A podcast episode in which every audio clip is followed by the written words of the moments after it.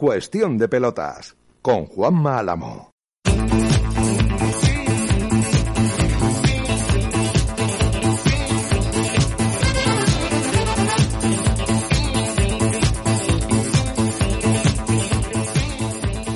¿Qué tal están? Saludos. Buenas noches, o días, o tardes. Pero claro, si ustedes son habituales de cuestión de pelotas, que he de agradecerle a los eh, ya mm, centenares de suscriptores que tenemos en, en, en iVox, lo cual es de agradecer. Y a toda esa gente que se va sumando día a día, lo cual es de agradecer. Yo dije que nos iba a costar más que a los demás, pero lo vamos a conseguir. Que nadie tenga ninguna duda.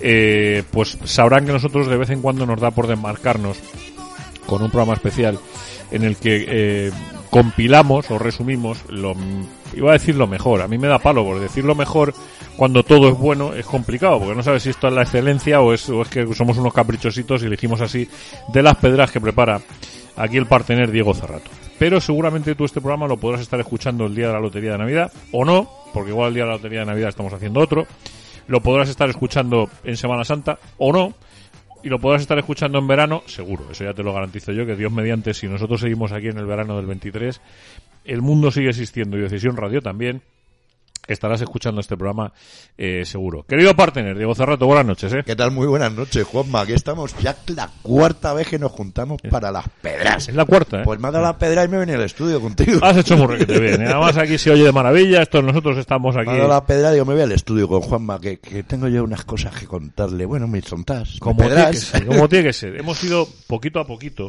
poquito a poquito, eh, contando historias, yo siempre lo digo, ¿eh? Eh, y digo, además un día hice la comparativa. Antonio Porlán hace unas maravillosas eh, crónicas murcianas una vez a la semana.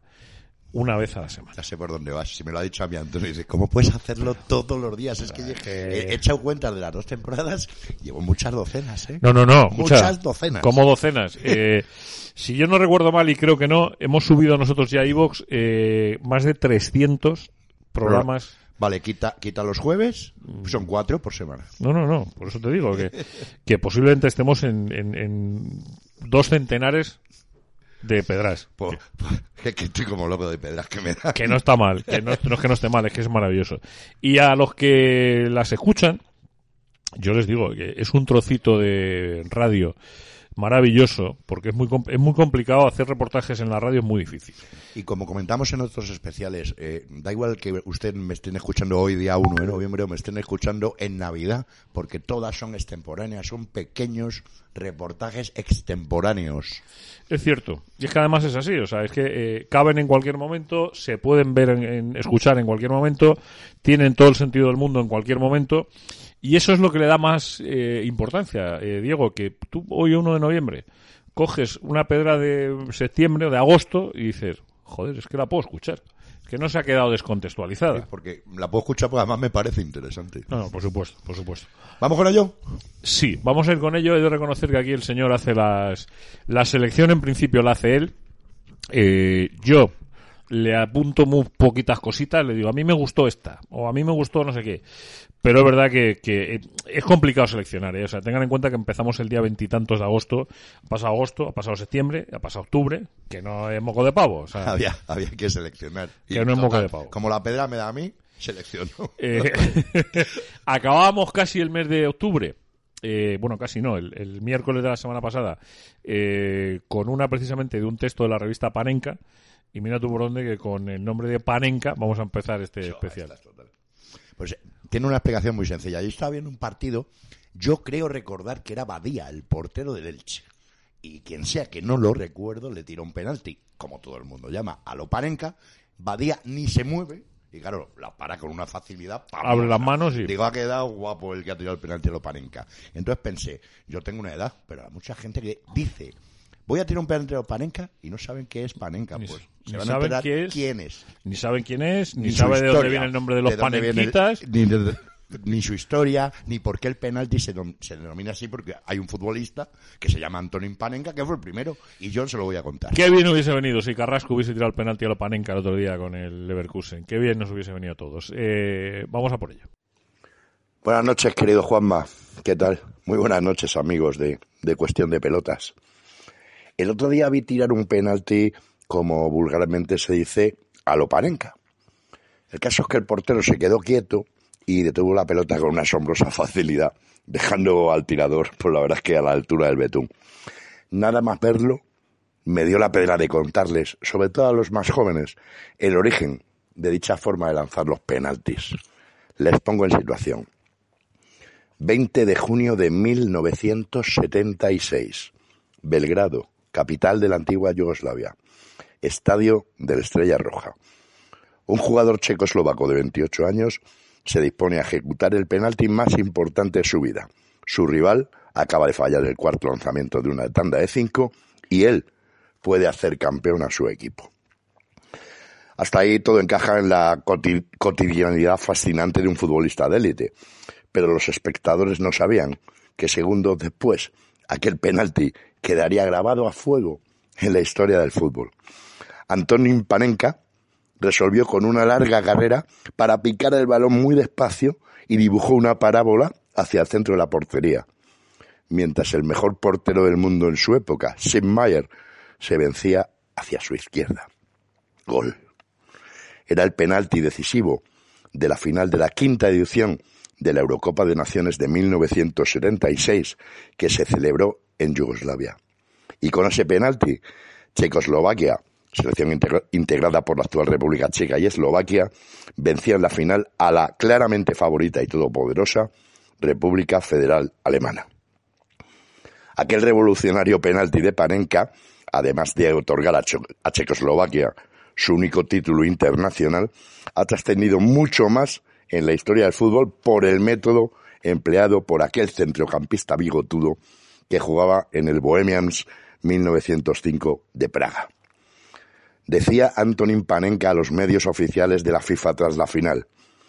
Elegí lanzar así el penalti porque me di cuenta que era la forma más fácil y sencilla de marcar. Fue muy fácil. Tras los años, hubo valientes que se atrevieron a tirar así el penalti y Panenka declaró si hubiera sido patentable, pues lo habría patentado. El actual presidente de honor del Bohemians dejó un legado que solo algunos elegidos se atreven a realizar en momentos determinantes. Tirar un penalti a lo Panenka. Qué chula es, qué, qué bonita, de verdad. Qué, qué, qué, es que te quedó redonda, eh, jodido. No, además, ten en cuenta que estamos hablando de competiciones en los 70, que yo ya tengo mi recuerdo de los 70. Como digo en otra que ya hablaremos en su, en su momento, mis primeros recuerdos futbolísticos conscientes son el Mundial de Alemania Federal 1974.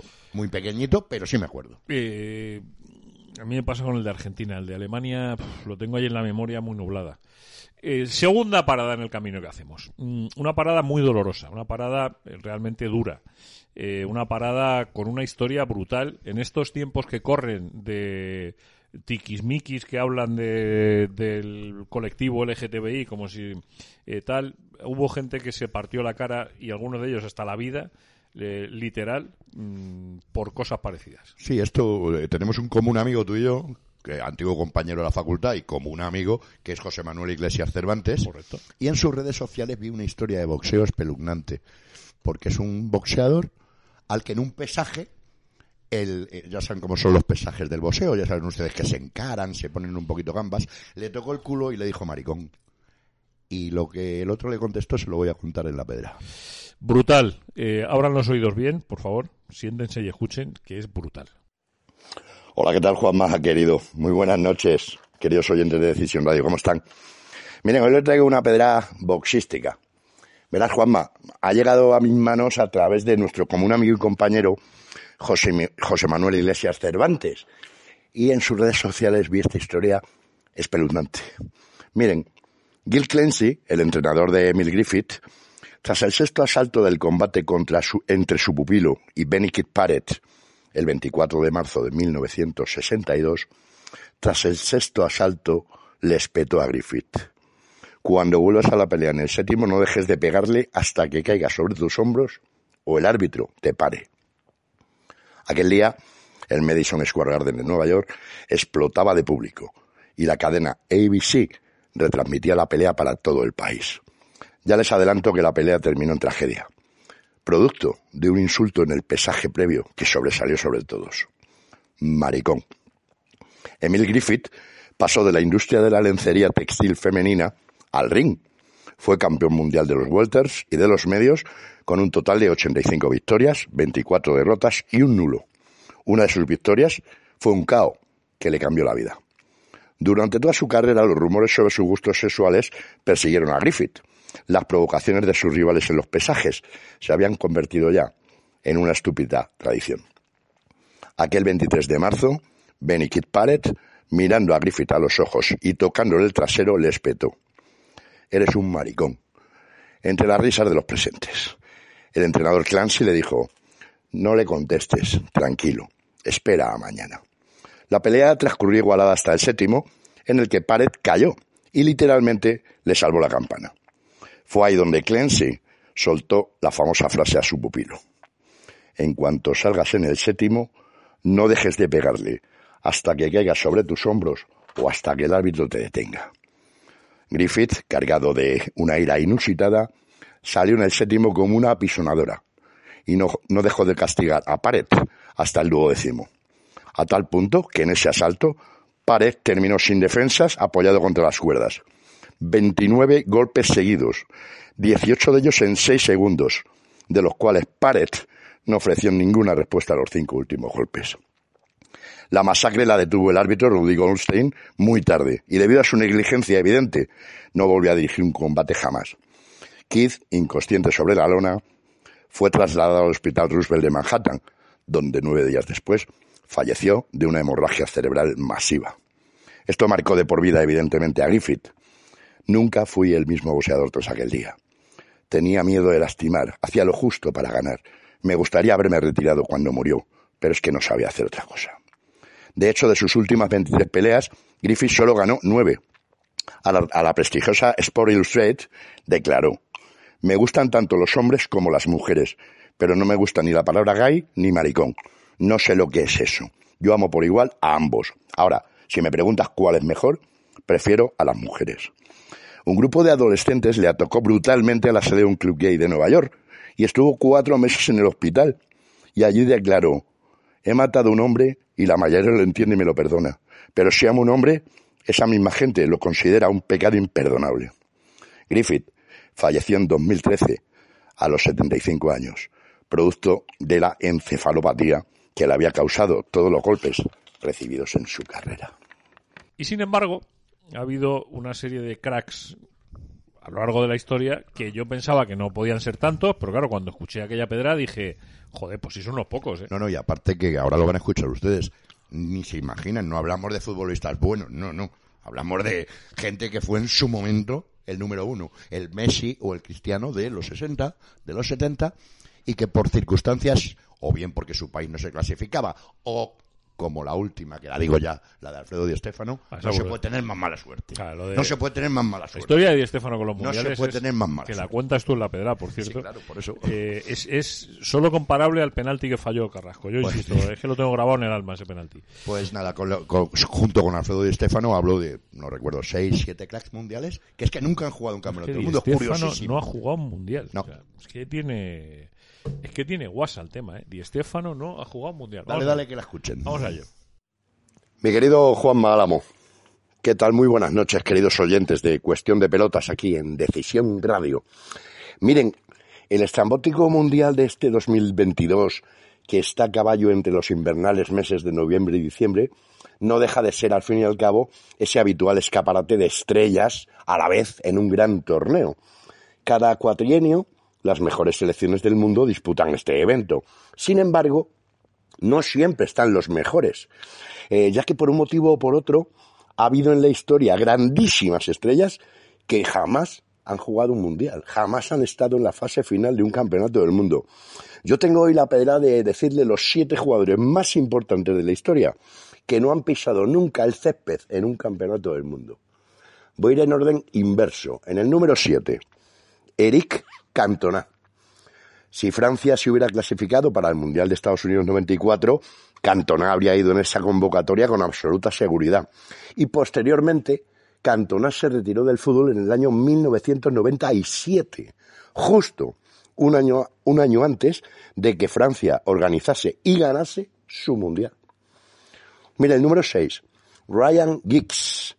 Pues una de las más grandes leyendas del Manchester United y de la historia de la Premier. Pues no pudo estar en ninguna cita mundialista, ya que Gales, su país, jamás se clasificó para un mundial cuando Ryan Giggs estaba en activo.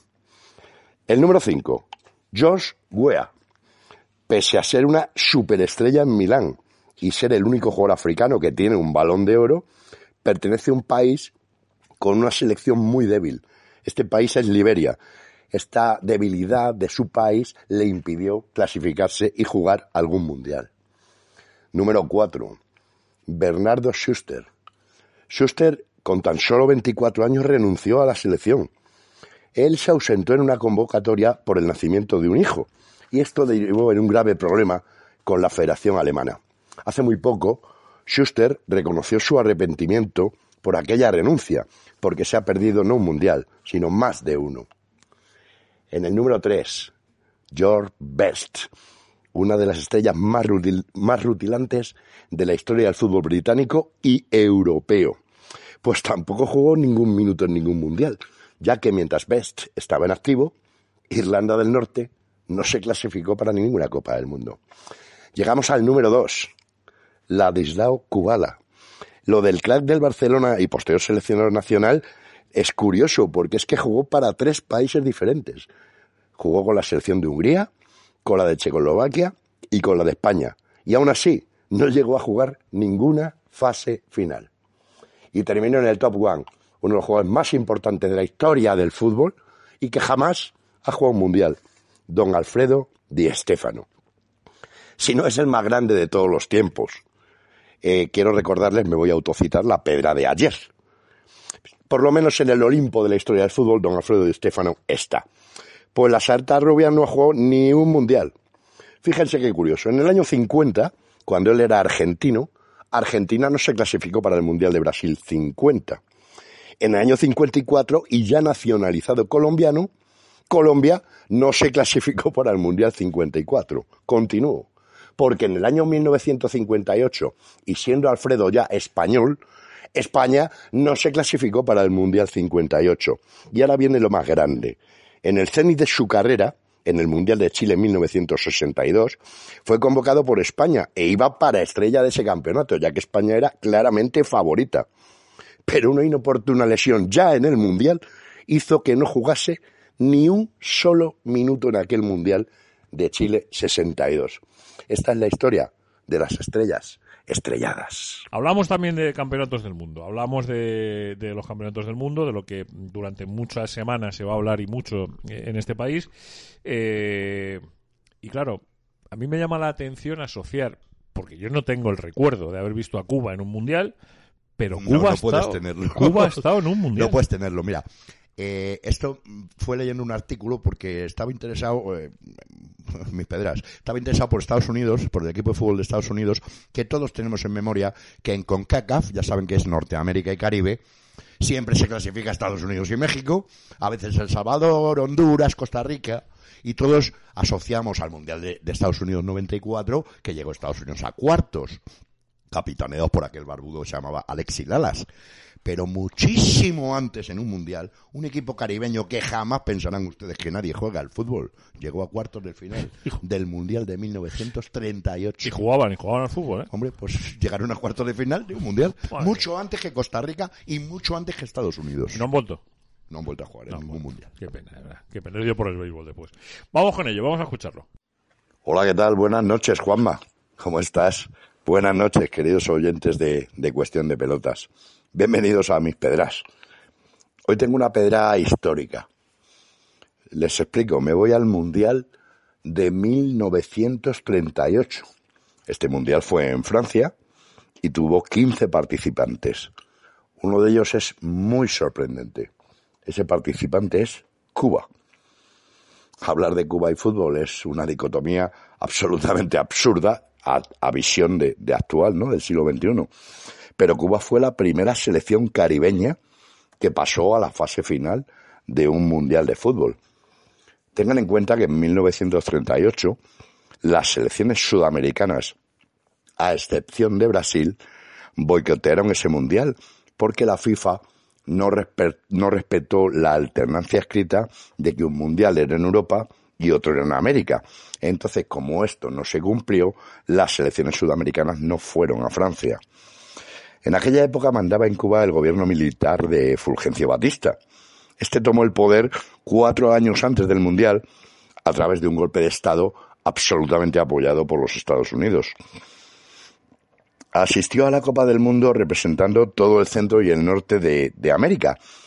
Eso le pareció al régimen de Batista una gran propaganda para el régimen.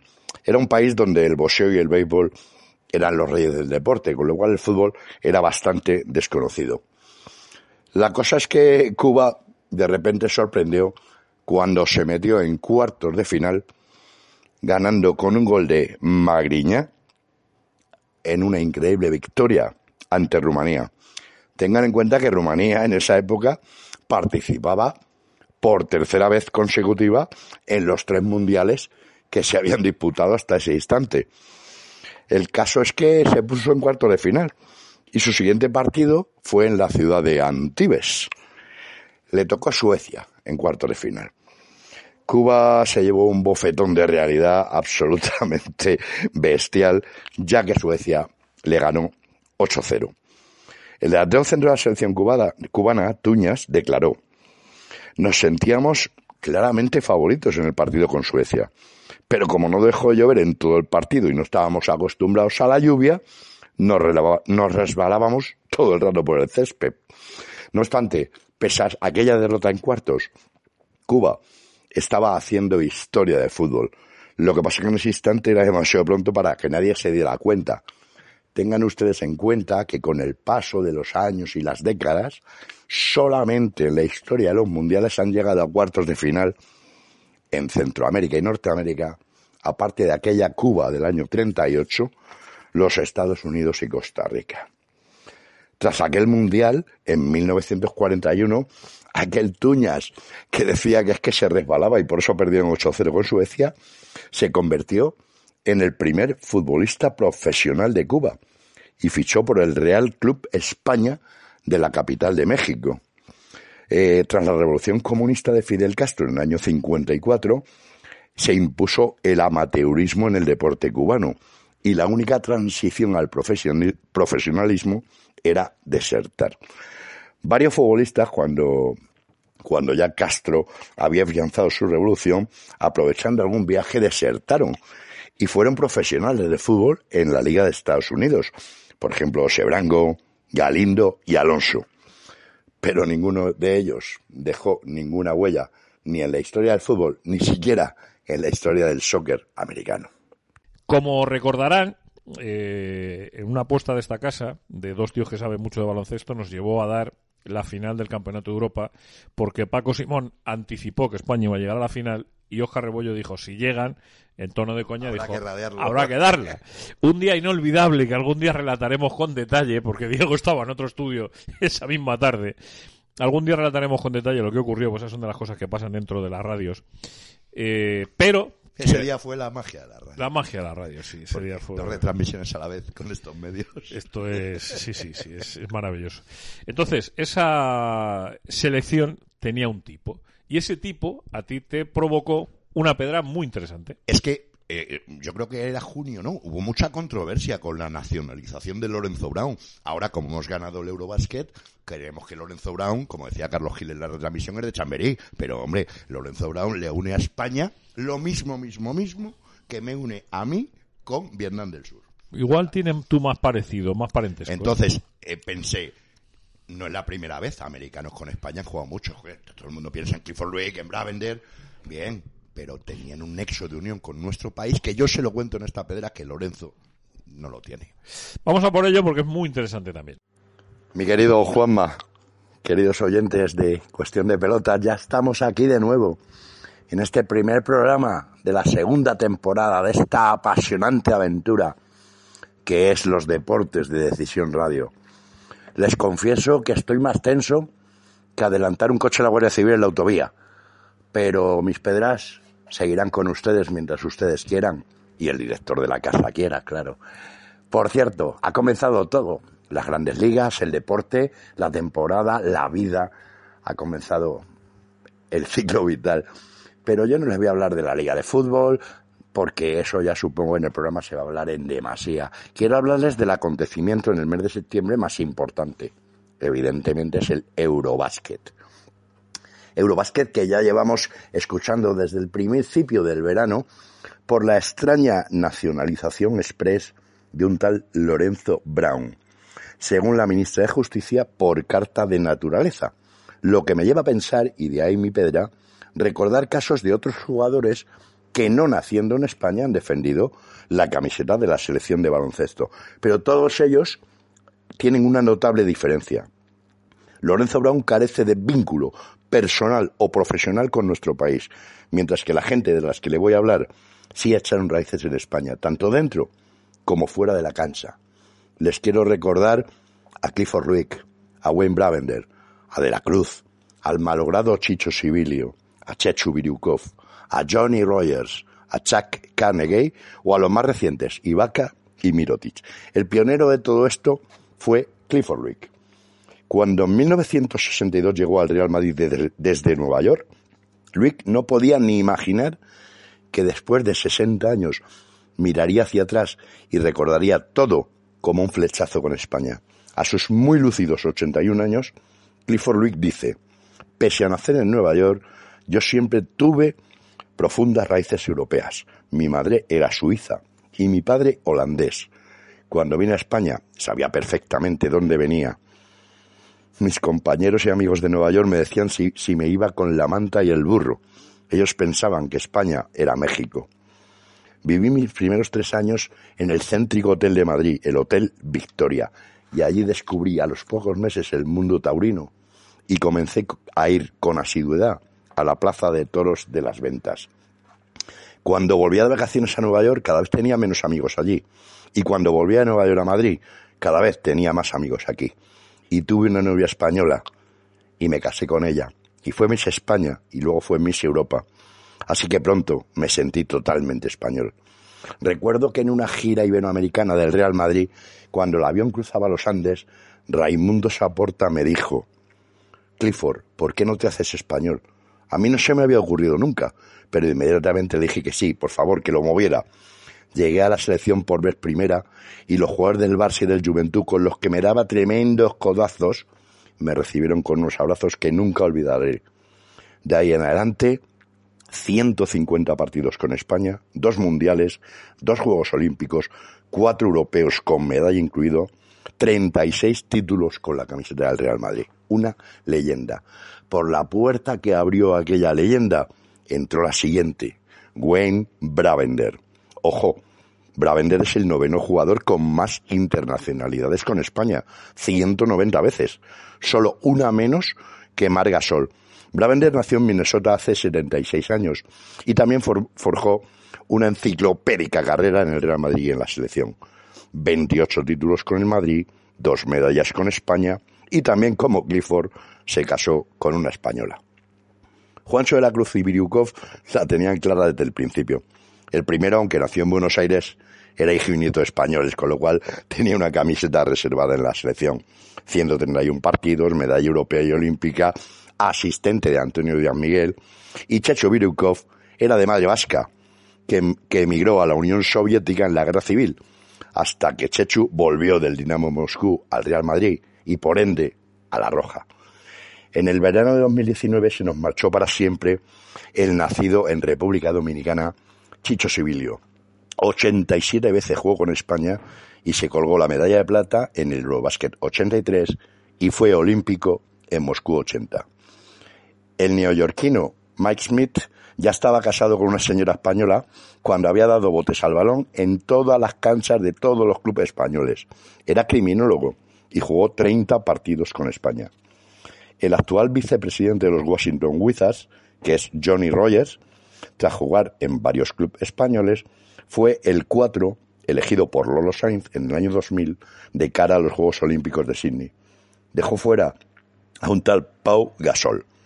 La historia continúa con Chuck Carnegie, Ibaka y Mirotic. Todos, como los anteriormente citados, tenían un lazo que en mayor o menor medida les unía con España.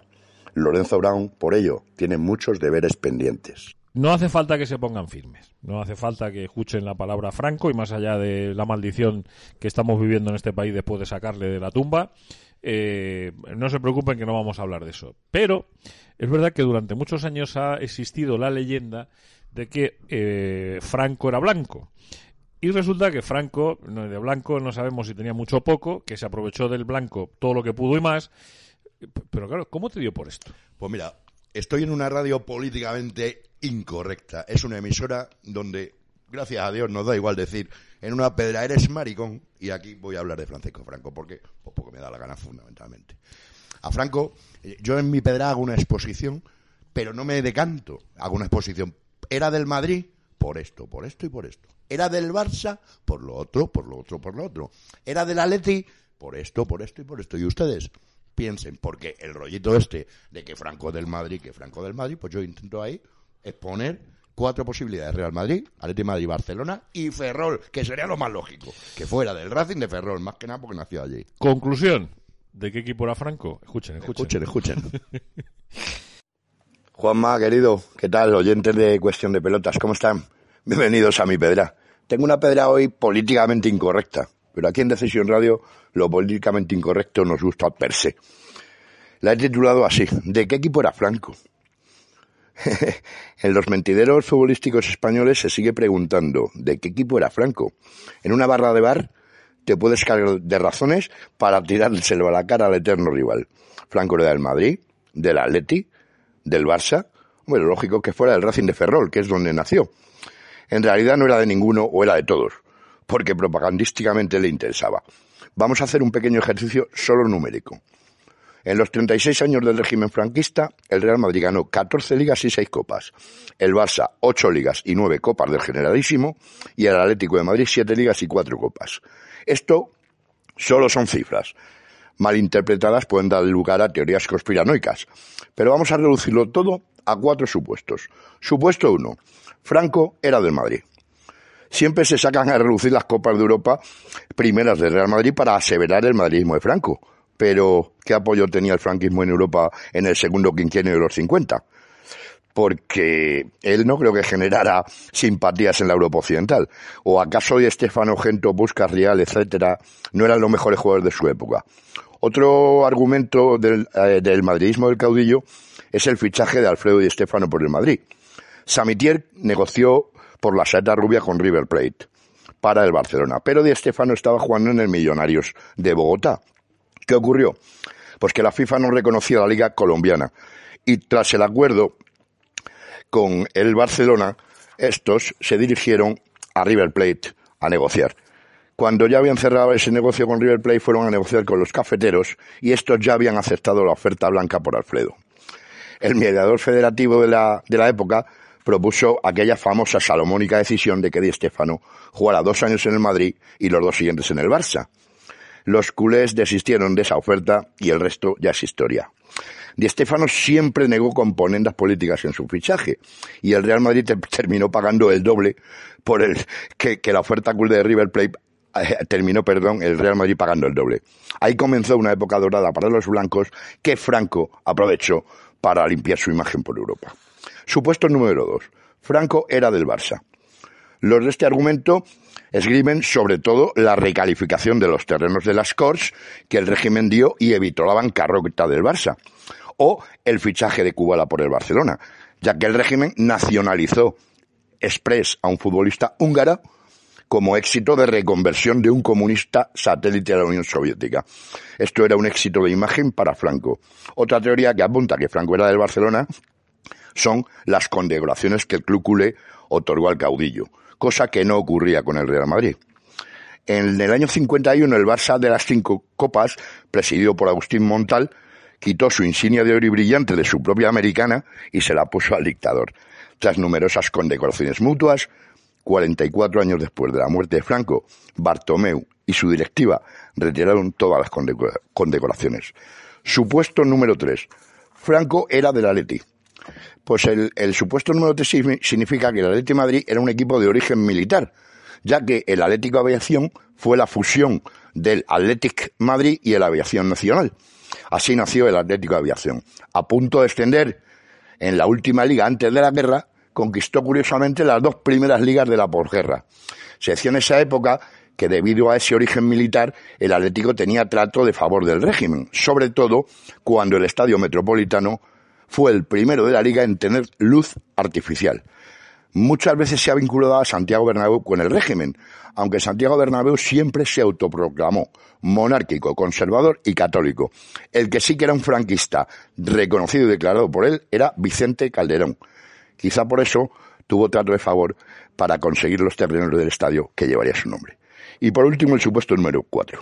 Franco era del Racing. Pues es el, el lógico el lógico más, más lógico, perdón por la redundancia, debido a que Franco nació en el Cerrón. Pero el equipo de la ciudad natal de Franco, el logro más grande que hizo fue alcanzar la final de la Copa del Generalísimo Mojuk en 1940. Suspicacias mil. Es el equipo de la tierra del presidente, el torneo lleva su nombre, Copa del Generalísimo, pero si era el equipo de su tierra y estaba ante la oportunidad de su vida, pues Franco ayudó poco, porque el Sevilla ganó aquella final al Racing de Ferrol por 6-2. Yo creo que el deporte le importaba nada. Simplemente era un filón popular que aprovechaba, pues no sabemos seguro de qué equipo era. Pero vamos, el fútbol para él era un ideal de propagación del régimen. El fútbol en la sociedad subía como la espuma y volvía locos a cada vez más gente. ¿Qué hacer entonces? Pues aprovecharlo.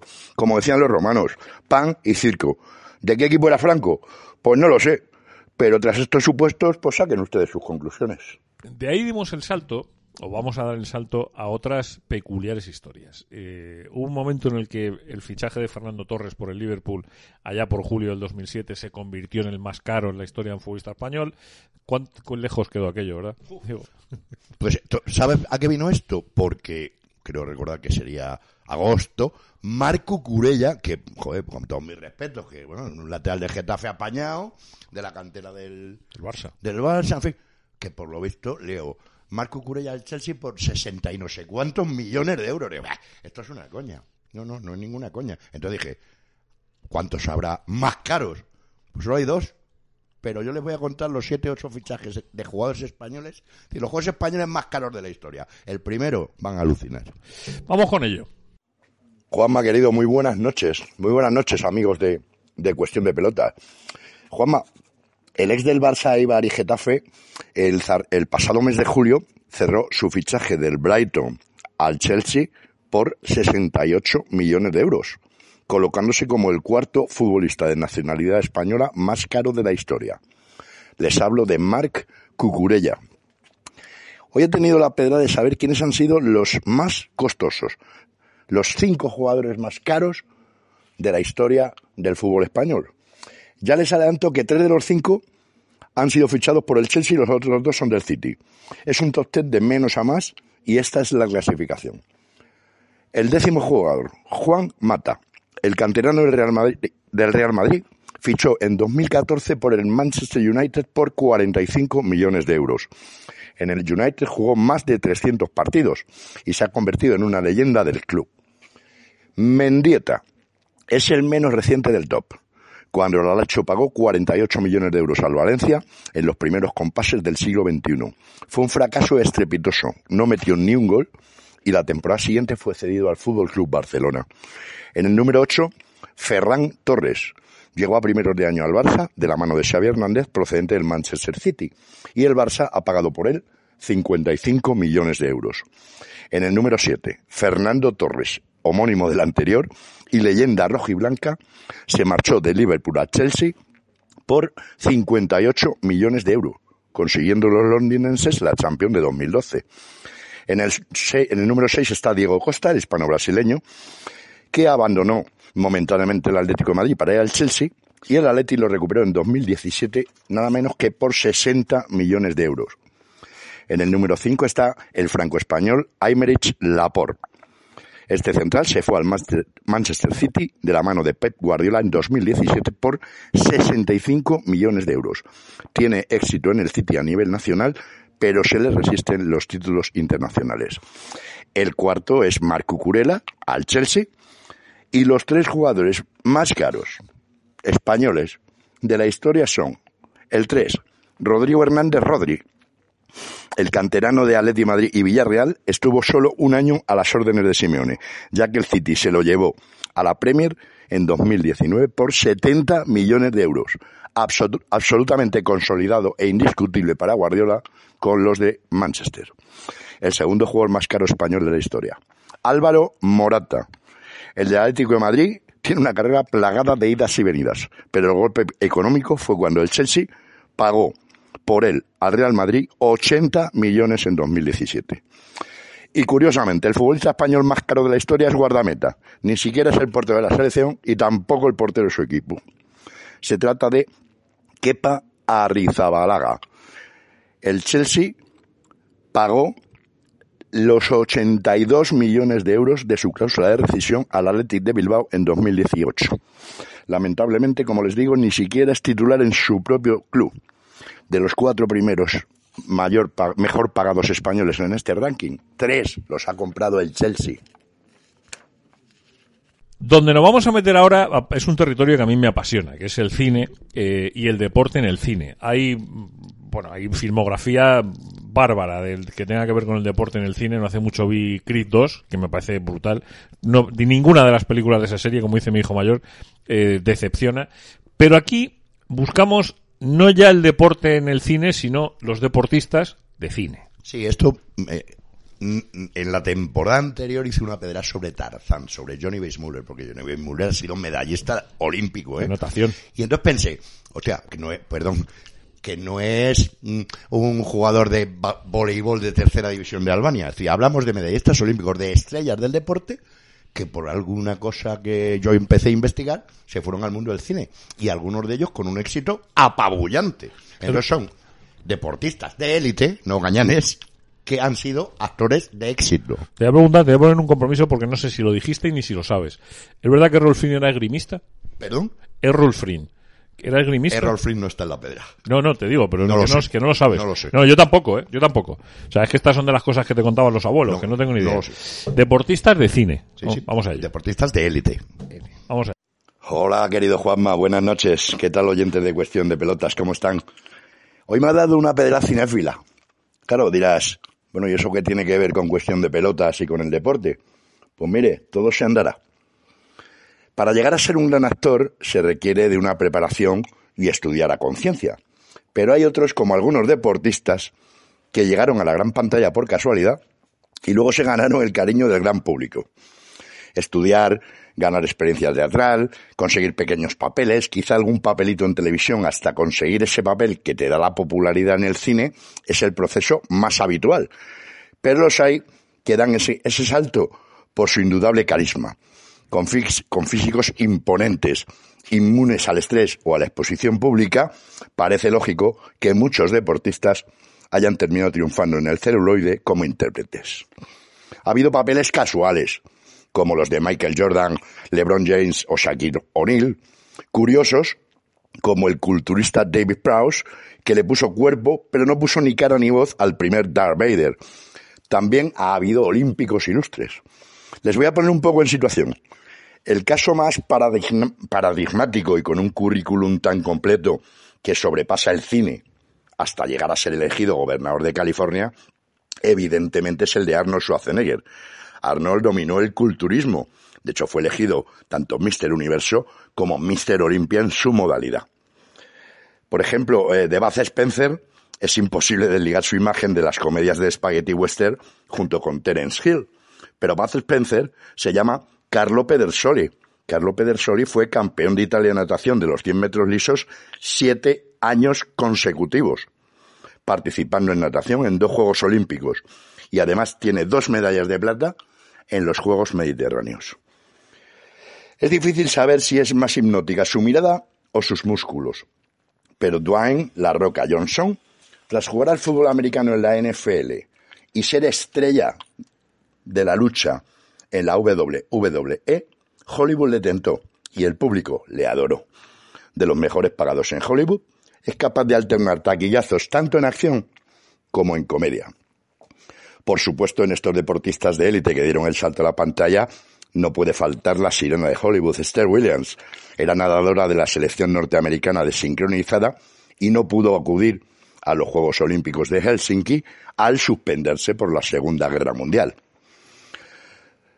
Otro ejemplo, antes de llamar la atención de Guy Ritchie y labrarse una carrera como superestrella del cine de acción, Jason Statham fue un excelente buceador y además participó en los Juegos Olímpicos de Barcelona con el equipo de saltos.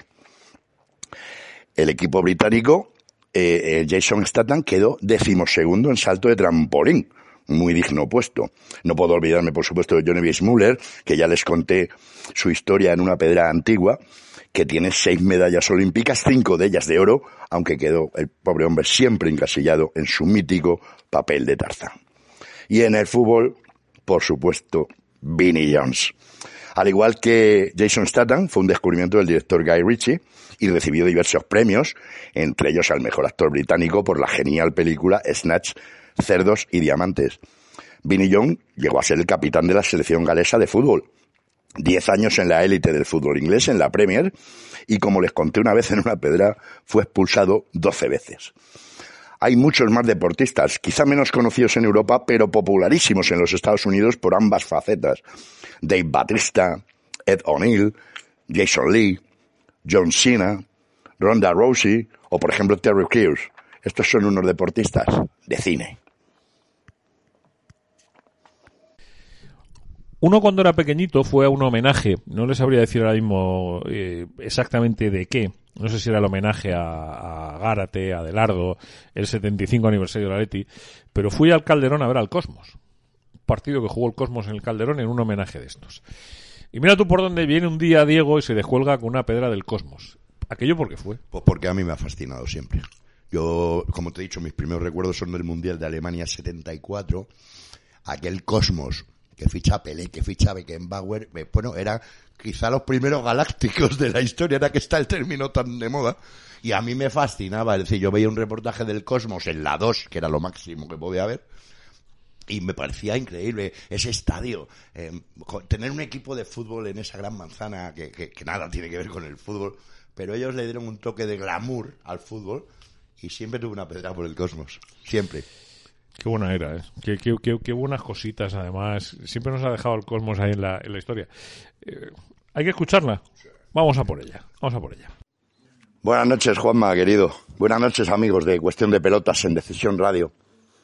Miren, desde mis primeros recuerdos futbolísticos internacionales que coinciden con el Mundial de la República Federal Alemana 74, siempre he tenido una fascinación por el cosmos de Nueva York.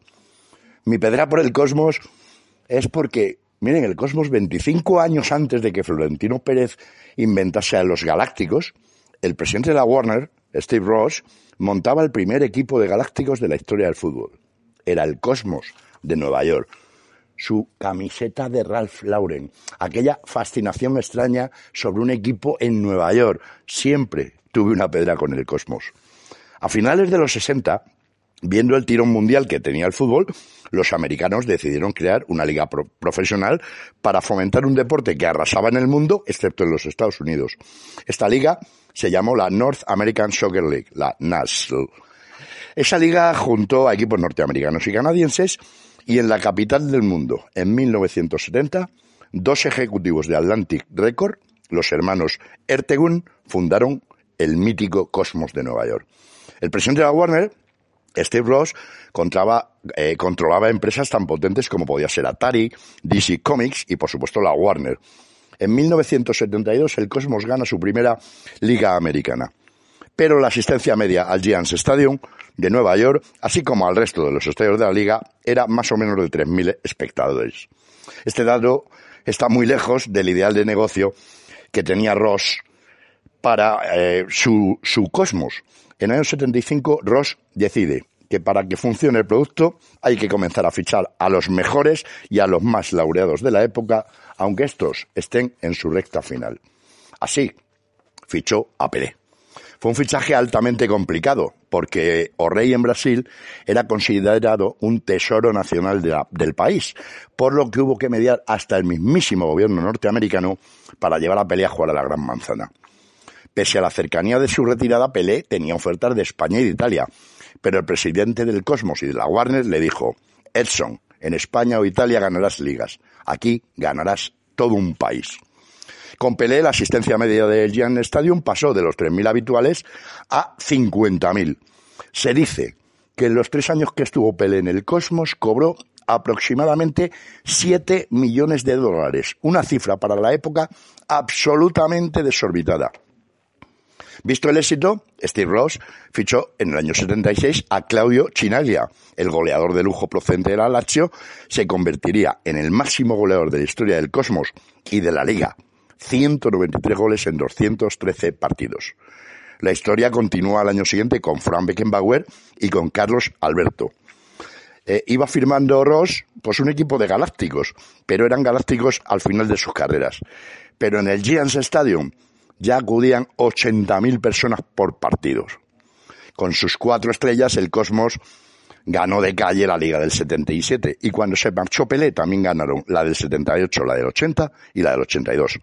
Llegaron más estrellas a Nueva York, por ejemplo Johan Neskens o el mismo Cruyff, que jugó algún amistoso con el mítico dorsal 30 del Cosmos, pero se fue a otro equipo de la liga.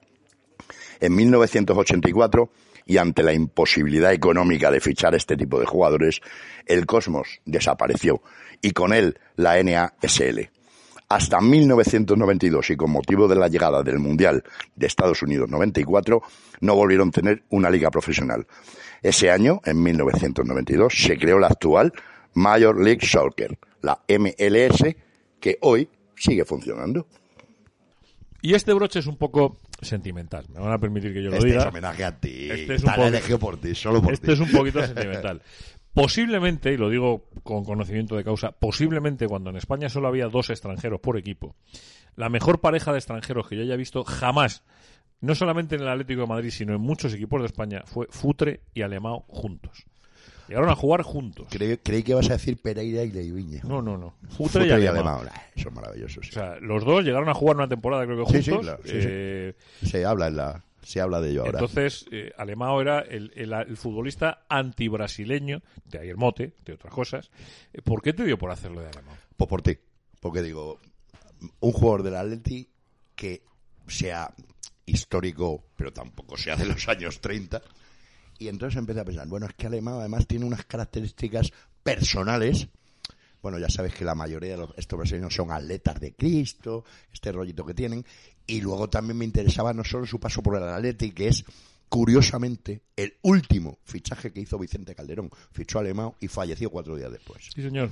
Y hay otra cosa que es que Alemão, aparte del Atleti, tiene una historia preciosa con el Nápoles de Maradona. Hostia, es eran que- Maradona, los dos extranjeros del Nápoles eran Maradona y Alemão. Que ojito, ¿eh? Que Ojo cambi- cambió, a Nápoles. Futre, cambió a Futre por, Mara- por Maradona y convirtieron al Nápoles en uno de los mejores equipos de Europa. o sea que Bueno, pues aquí está la historia. es, una de historia, es una historia preciosa que yo les invito a que la escuchen porque es uno de los eh, grandes futbolistas que ha habido en la historia del fútbol.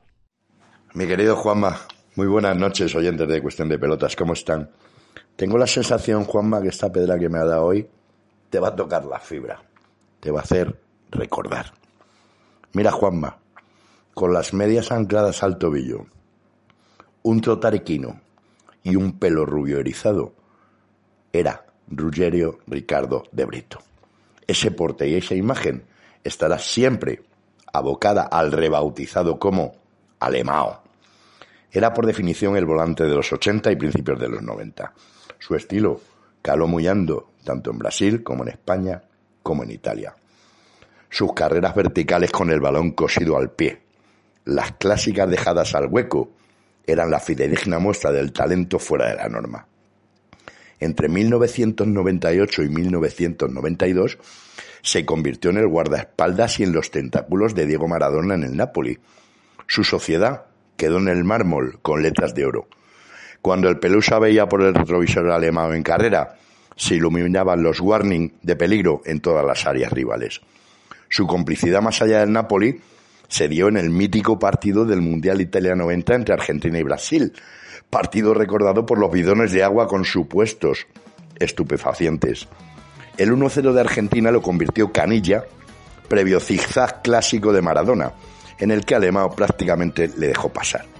Aquella escena fue un estigma para Alemão, que esa misma temporada fue protagonista del caso de la monetina, cuando en un Atalanta-Nápoles que finalizó 0-0, fingió un traumatismo cranoencefálico por una supuesta moneda que le había golpeado la cabeza. La Federación Italiana de Fútbol dio el partido por ganado al Napoli por 0-2, ganando así el Scudetto. Las dotes para agudizar la picaresca de Alemão no deben empañar sus características futbolísticas. Cuando el balón bajaba en caída tenía la misma facilidad para detenerlo como para volear de inmediato. Pese a que Alemão no era un jugador de banda, tenía un espectacular desborde en carrera y era un arquitecto del tiralíneas en los contragolpes. Fue sobre todo en su año y medio en el Atlético de Madrid cuando Alemão pudo ejercer su rol favorito, ser el faro guía en el campo de batalla. Su amplitud de características definieron las virtudes en el Atlético de Madrid de un auténtico 10. Dejó una huella profunda en la afición colchonera. Alemão fue el último fichaje de don Vicente Calderón. De hecho, el Kaiser de Botafogo aterrizó en Barajas el día del sepelio del presidente atlético, el 25 de marzo de 1987. Y su primera declaración en el aeropuerto fue, estoy muy triste. Don Vicente me impresionó hace unos días cuando le conocí en Brasil. En mi país era muy respetado porque trajo al club a compatriotas que son leyenda, como Luis Pereira, Leiviña o Dirceu. En aquella reflexión se desprendió rápidamente que Alemão llegaba al Atlético de Madrid para prorrogar la estirpe de aquellos inolvidables brasileños. De hecho, aquella temporada 1987-88, la prestigiosa revista de la época Don Balón le designó mejor jugador de la liga. Pero también esa temporada, fuera de sus desencuentros constantes con un tal Jesús Gil, que forzó su salida del club. Alemão, atleta de Cristo, respondía al prototipo de jugador brasileño, pero también armó un puente con la mentalidad táctica europea. En fin, siempre que bucemos en los orígenes del fútbol moderno, nos toparemos con Ruggerio, Ricardo, De Brito, Alemão. Oye, pues nos ha quedado niquelado esto, ¿eh? O sea, nos ha quedado niquelado, Diego. O sea, me mola. 10 diez, diez pedraditas eh, ahí colocaditas. La primera, el primer programa de este año, de esta temporada, el cuarto que hacemos en cuestión de pelotas. Bien, ¿eh?